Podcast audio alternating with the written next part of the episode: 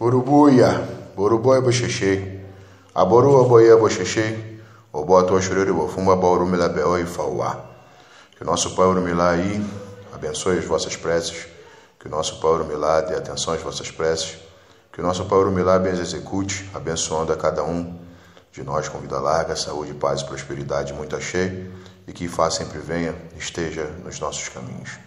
Urubuia, ao perguntar a Ifá que caminho seguir, que caminho buscar, Oromilá nos traz um odo que fala de um caminho que a terra não chovia, com isso não prosperava. Faltava água para que as coisas pudessem realmente crescer. E todos os odus, de todas as maneiras, eles buscaram um caminho a fazer ebó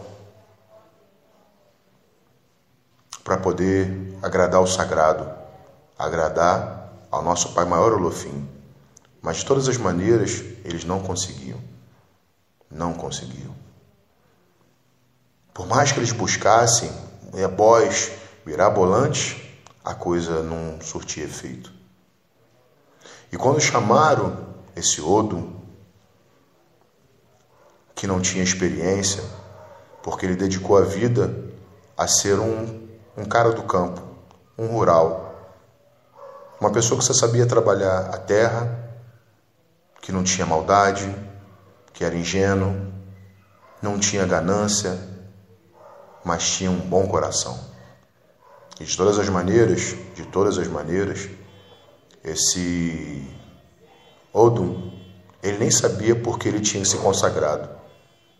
Porque Oromilau aprontou, mas ele não sabia o porquê que ele fazia.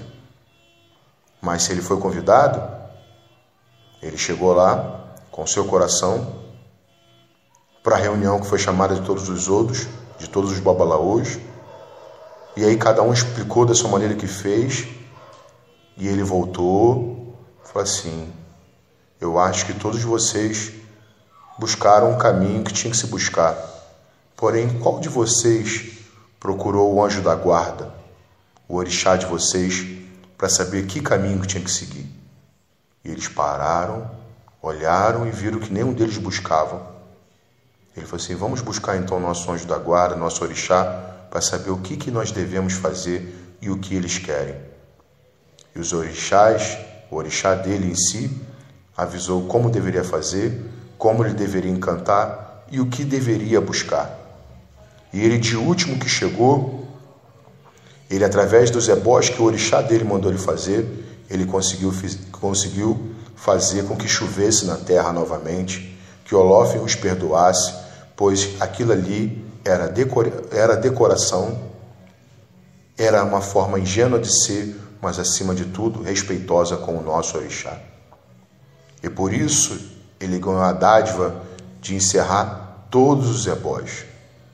Por isso, por uma grande maioria de Babalaôs, quando se faz ebó, nós usamos esse odo para poder encerrar o ciclo, porque através da sua ingenuidade, do respeito, amor e, acima de tudo, devoção ao santo, ele conseguiu que o que o impossível pudesse ser possível. E assim faça na vida de vocês. Dedique, busque e, antes de tomar a sua decisão, procure entender ou saber o que o Senhor Orixá quer que você faça e não o que a sua cabeça quer fazer. Esse é o caminho, esses são os conselhos, esse é o direcionamento que Fá nos dá hoje.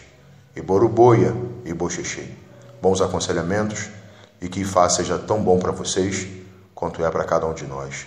Que Fá abençoe a vida de cada um de vocês quanto vem abençoando a cada, um de, a cada uma das nossas. E Boruboia e Boxexê. Saúde, paz, vida e muito axé, a Boruboia e Boxexê. Axé. -o.